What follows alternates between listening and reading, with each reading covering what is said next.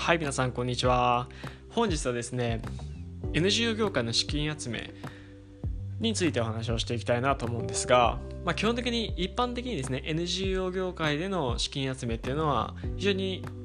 課題として語られることが非常に多いです。そういうのはですね、まあ、これまでの一般的な NGO の収入っていうのですね寄付っていうのがやはり大きくてですねやはりちょっとそこは企業とは違う形になるんですがえー、まあ、一般的にですねその活動に共感していただいた方から寄付をいただく。または会費のような形で、まあ、毎月または毎年というような一定期間において、まあ、寄付に近い形でお金をいただくっていうのが非常にあの、まあ、ベーシックな方法だったんですけども、まあ、そういうものを通してですね、まあ、一般的にですねやっぱりお金を得るってことは難しいっていうことが言われていてですね。じゃあ今回はですね、まあ、その技術的な話を抜きにしてですねもう少し大きな視点から見てなぜ寄付をはじめとしてですね NGO 業界が、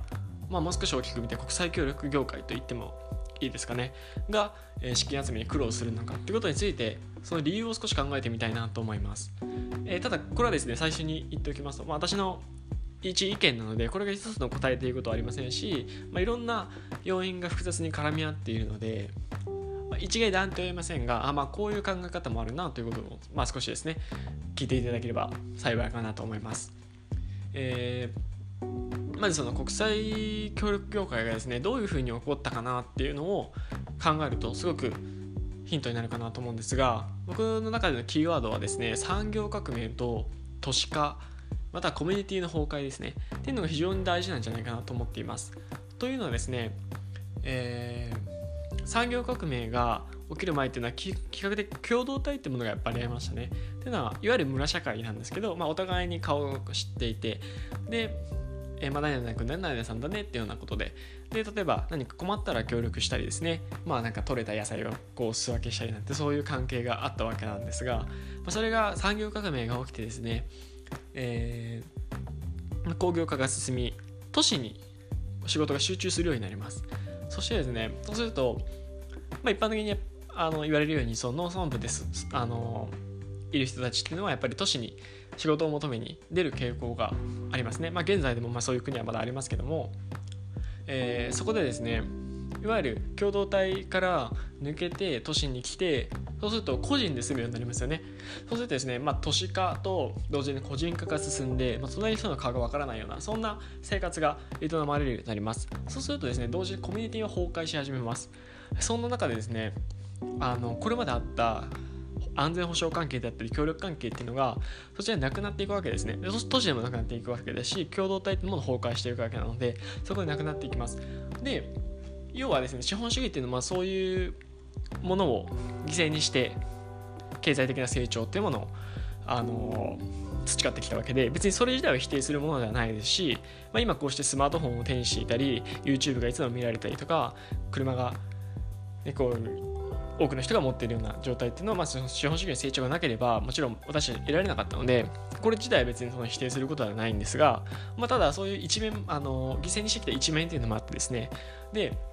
国際協力っていうところに話を戻すと私はその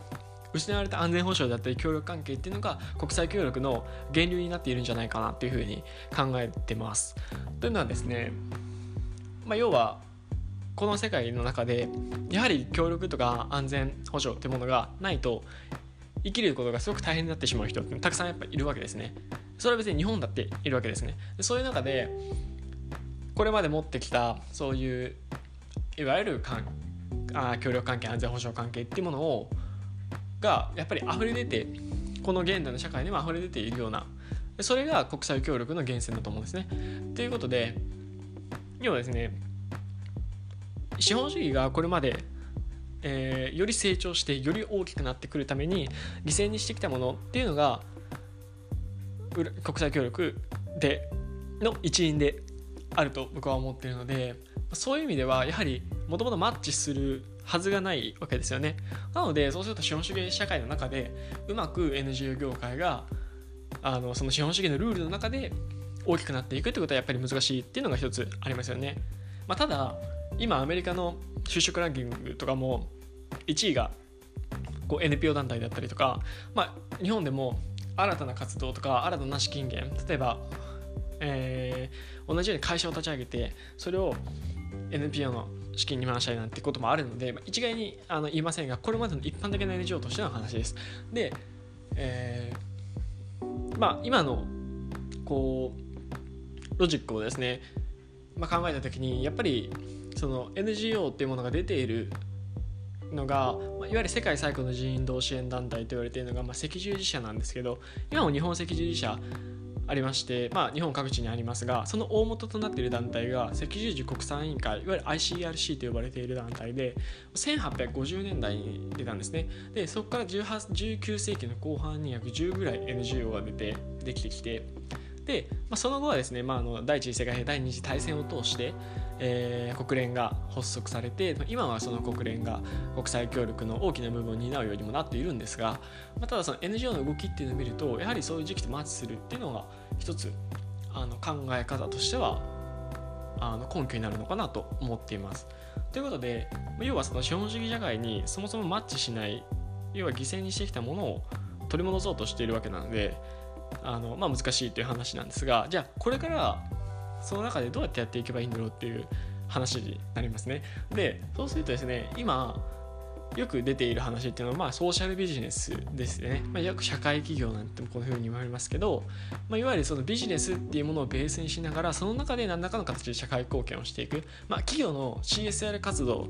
なんかもそのあのこう一パートであるってことも言えますけども、